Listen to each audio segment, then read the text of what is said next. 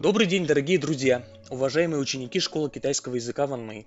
Меня зовут Сергей, и мы продолжаем цикл наших бесед об истории, культуре и символах Китая. В прошлый раз наш разговор был посвящен легендарному китайскому философу Конфуцию и ключевым особенностям его учения.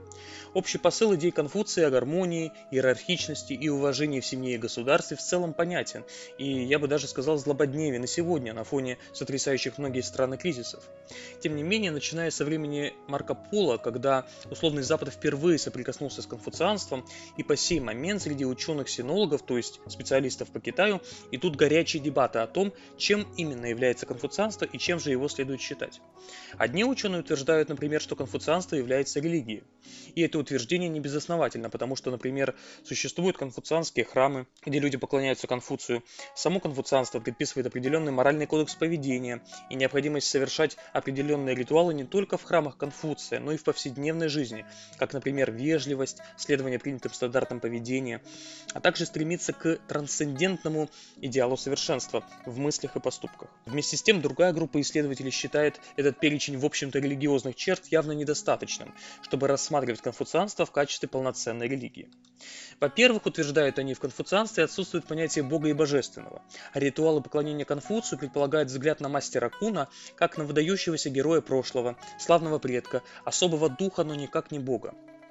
Во-вторых, конфуцианство концентрируется на посюстороннем мире и на том, как правильно нашу повседневную жизнь обустроить, и потому не разработала доктрину об условных рае и аде и вообще о сверхъестественном, о жизни после смерти.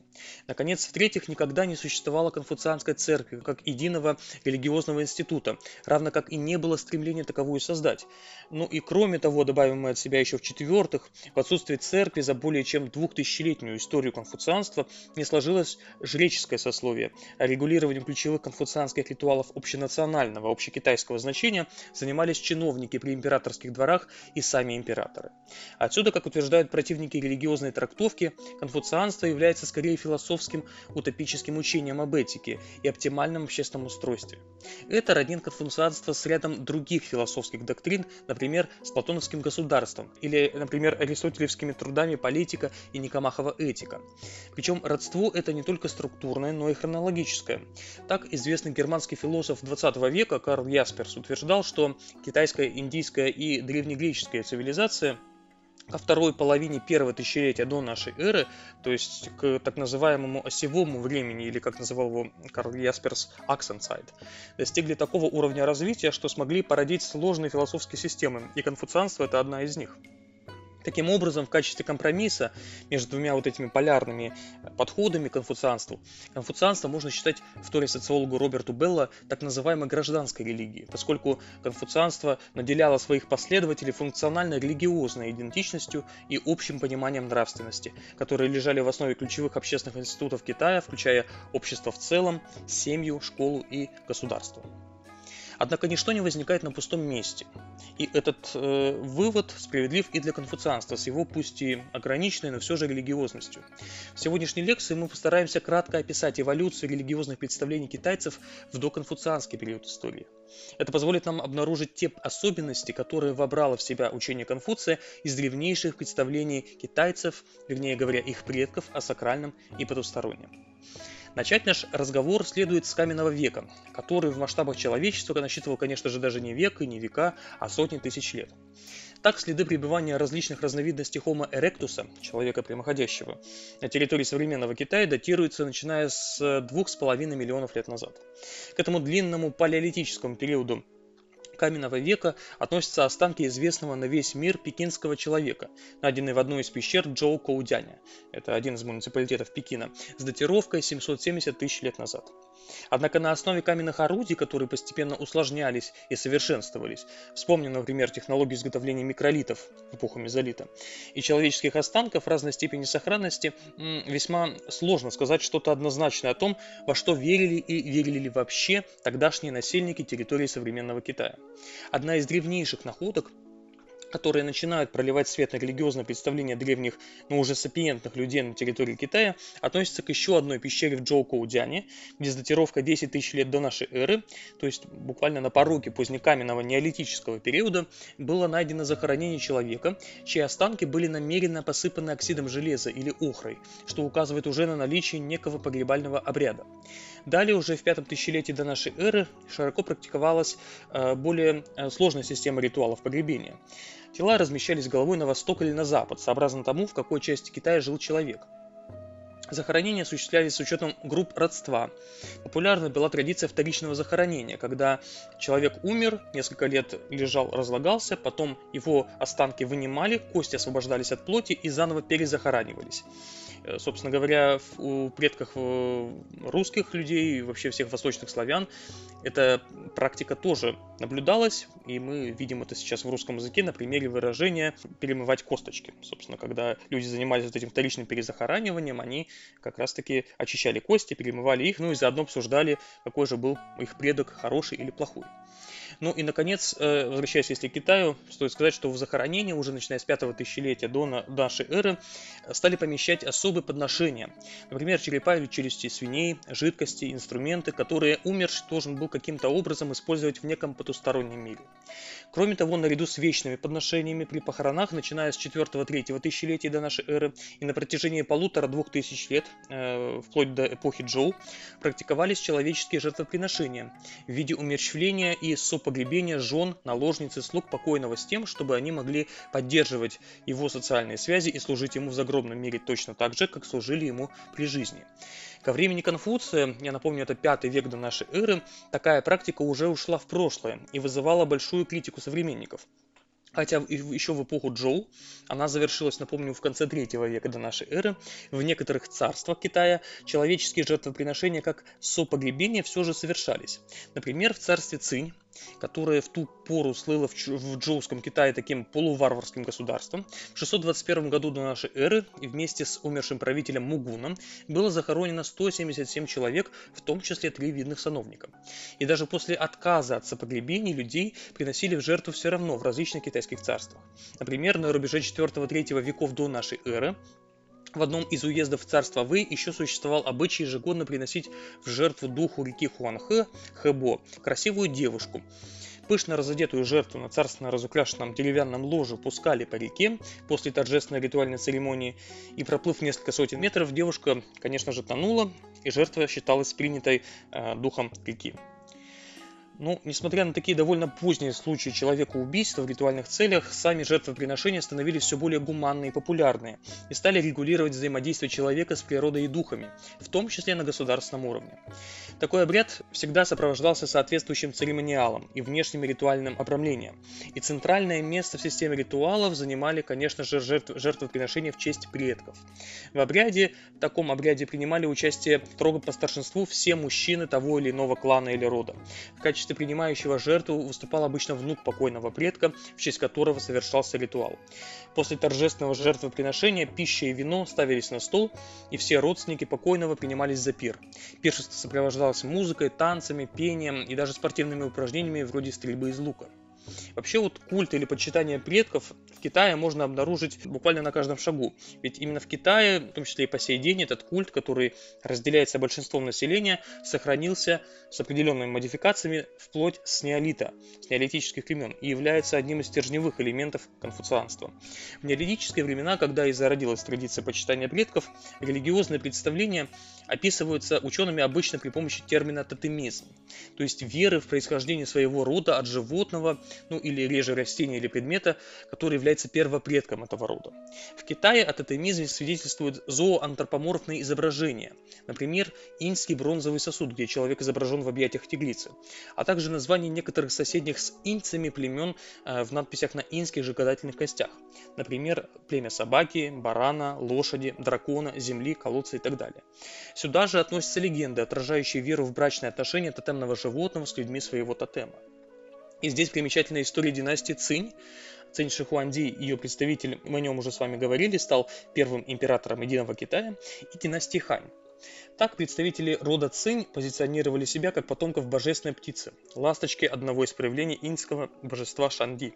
А выходец из крестьян Любан, ставший первым ханьским императором по воле случая, официально провозгласил своим предкам тотемом дракона, вследствие чего появилась легенда о чудесном зачатии с помощью дракона и о драконообразном облике Любана, который будто бы был у Любана при рождении и в отдельные моменты его жизни. Кроме того, особое значение в Китае приписывалось первопредку тигру, которому приносились жертвы в дни сбора урожая, поскольку кошки и тигры, будучи проявлениями первопредка в этом мире, защищали урожай от таких вредителей, как мыши и кабаны.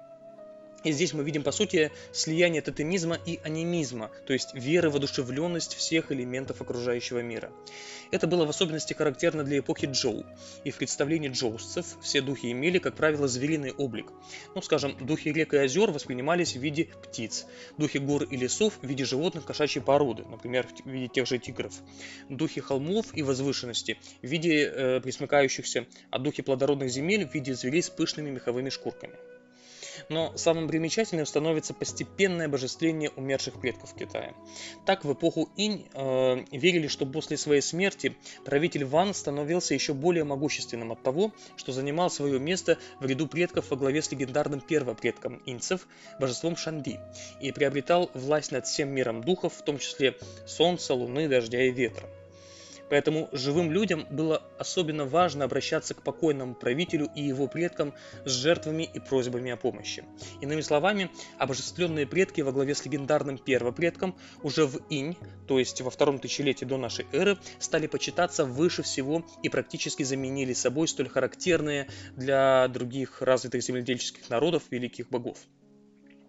Скажем пару слов об упомянутом боге Шанди. Ну, вернее, о том, что, будучи первопредком среди предков, то есть как бы первым среди равных, Шанди так и не смог стать полноценным, единым монотеистическим богом, однако приобрел черты всезнания и всемогущества. В дальнейшем, начиная с 8 века до нашей эры, эти черты стали приписываться небу, поклонение которому постепенно замещало поклонение Шанди. Из культа поклонения небу выросло представление о том, что весь мир – это Тянься, Поднебесное, а Китай – это Джунго, Срединное государство, центр Поднебесного мира. Небо становилось э, в рамках вот этой конструкции символом высшей регулирующей силы, и еще оно олицетворяло разум, целесообразность и высшую справедливость. И эти все черты отличали небо от Шанди, который, конечно, тоже обладал широкой властью над миром и его духами, но тем не менее оставался первопредком, и, как и все люди, был склонен к капризам, обидам и иным человеческим эмоциям при оказании помощи людям. До нас не дошли истуканы или иные изображения Шанди, но ряд исследователей считает, что пусть и не подлинным, но символическим изображением Шанди первопредка, сочетающим и звериные и человеческие черты, являются маски Тао-Те. Они исполнены в плоском или выпуклом рельефе и изображают, как правило, голову чудовища-монстра с огромными круглыми выпуклыми глазами. А такие огромные глаза – это как раз символ всезнания Шанди. Мощными надбровными дугами и крупными разветвленными рогами, обычно изогнутыми в затейливые спиралеобразные изгибы. Ну и в дальнейшем разработка культа мертвых предков привела к формированию учения о душе. В эпоху Джоу и позднее считалось, что у человека есть По, материальное начало, и хунь – начало, скажем так, духовное. После смерти материальная душа По уходит в землю и превращается в гуй. Именно для этого духа в могилу кладутся различные предметы, которые должны ему в загробном мире помогать.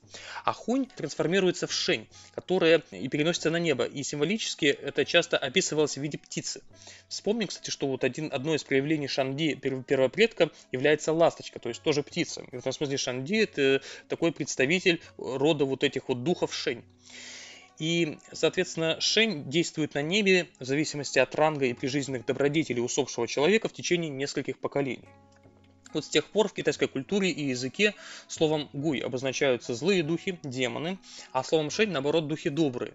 Но при этом божество земли, обозначавшееся и как хоу-ту, и как ди, и как ше, кстати говоря, вот эти все слова и ту, и ди, и ше в современном китайском языке являются обозначением земли в разных контекстах, конечно, но тем не менее эти слова до сих пор сохраняют свое значение. Так вот, э, при всем при этом э, божество Земли, хотя и требовало к себе различных жертв в виде захоронения умерших, в виде павших на поле боя или принесенных непосредственно в жертву Земле на специальном одноименном алтаре тем не менее очень высоко почиталась в Китае и играла большую роль, поскольку было связано с плодородием, урожайностью и, как следствие, благосостоянием всего китайского народа.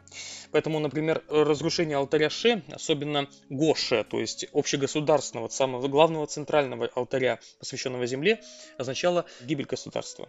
Джоуские правители, начиная с Увана, всегда в дни больших битв и решающих испытаний имели с собой в своей боевой колеснице дощечки с алтаря предков и с алтаря земли Ше. На алтаре Ше, как и на алтаре предков или в храме неба, иногда совершались важные государственные церемонии, как то, например, награждение, вручение инвеституры, заключение союза, принесение клятвы и даже казнь важных преступников. Таким образом, мы с вами видим, что в Древнем Китае э, иерархичность, стремление к гармонии и справедливости, а также пиетет и почтительное отношение к предкам которые столь характерны для конфуцианства, сформировались задолго до рождения Конфуция, который в своем учении удачно синтезировал наиболее значимые с его точки зрения интеллектуальные достижения предшествующих поколений китайцев. Однако наша короткая беседа о религии и религиозности в истории Древнего Китая, конечно же, не смогла в себя вместить всю пестроту соответствующих социальных явлений, религиозных явлений. Так, вне нашего внимания остались вопросы о китайском шаманизме, о практиках гадания на костях, а также о даосизме, еще одном крайне важном философском учении, которое также часто считается э, религиозным. Некоторым из них мы в дальнейшем посвятим отдельные лекции. Услышимся с вами в новых выпусках нашего подкаста. До скорых встреч!